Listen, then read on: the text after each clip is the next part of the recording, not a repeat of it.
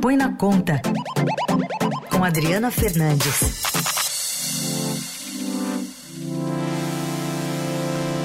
Oi, Adri, bom dia, tudo bem?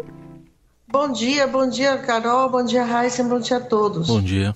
Falar um pouquinho sobre a reforma administrativa que entra agora num, num, protagonismo maior nas discussões, o ministro da Fazenda sinalizou que o governo deve priorizar a votação de projetos que já estão no Congresso para essa reforma administrativa, depois de uma reunião com a equipe econômica. Haddad defendeu essa votação do projeto que limita os supersalários do serviço público. E ele também citou o projeto que regulamenta os concursos públicos que já está no Congresso. Eu estava lendo agora uma reportagem falando também é, de um assunto que a gente tratou né, na, nas últimas colunas, que é como o funcionalismo, por exemplo, está brigando por dinheiro, está querendo aumento, né, uma porcentagem aumento nesse ano e não cabe no orçamento, e agora o ministro Múcio também está pedindo reajuste para militares junto com os servidores, aproveitando essa, essa carona numa entrevista que ele deu uh, ao Globo. Queria te ouvir sobre essas guerras internas aí da reforma.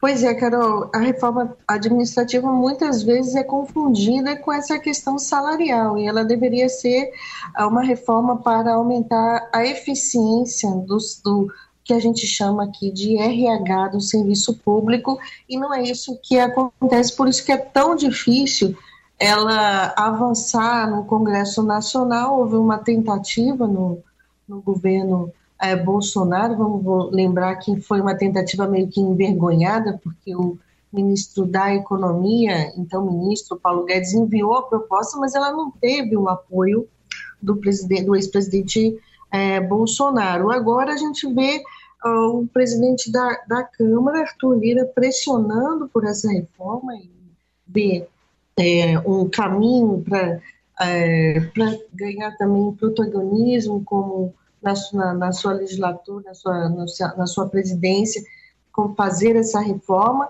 mas ela tem muita, mas muita resistência é, dentro do governo e também dentro é, do, é, do, da bancada do PT.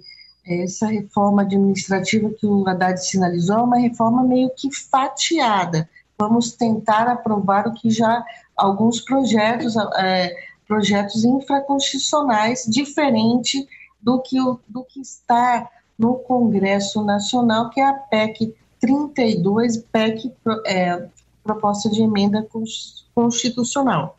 É, o Haddad sinalizou com, essa, com esse projeto dos super salários que ele é tão difícil, ele, ele é tão necessário, mas tão difícil que ele está ali tramitando desde 2016.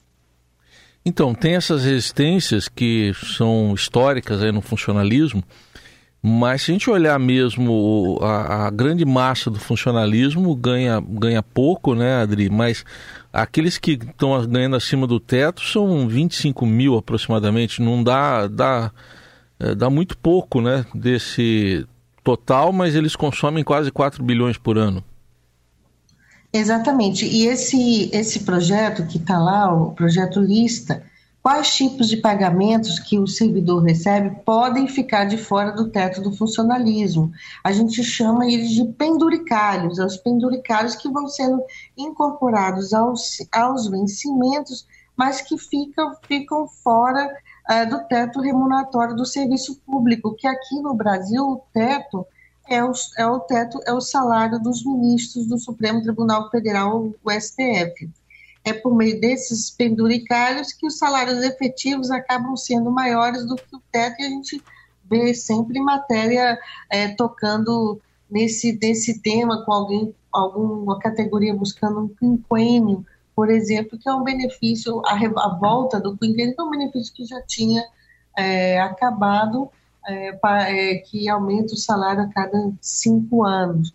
E esse tipo de penduricalhos, eles vão se. É como se fosse uma árvore de Natal, você vai pendurando hum. ele ali e ah, não há o, o, o, efetivo, a regra, a, a, regra do teto, né, que é do, do Supremo Tribunal Federal, do salário dos ministros do Supremo, acaba não funcionando.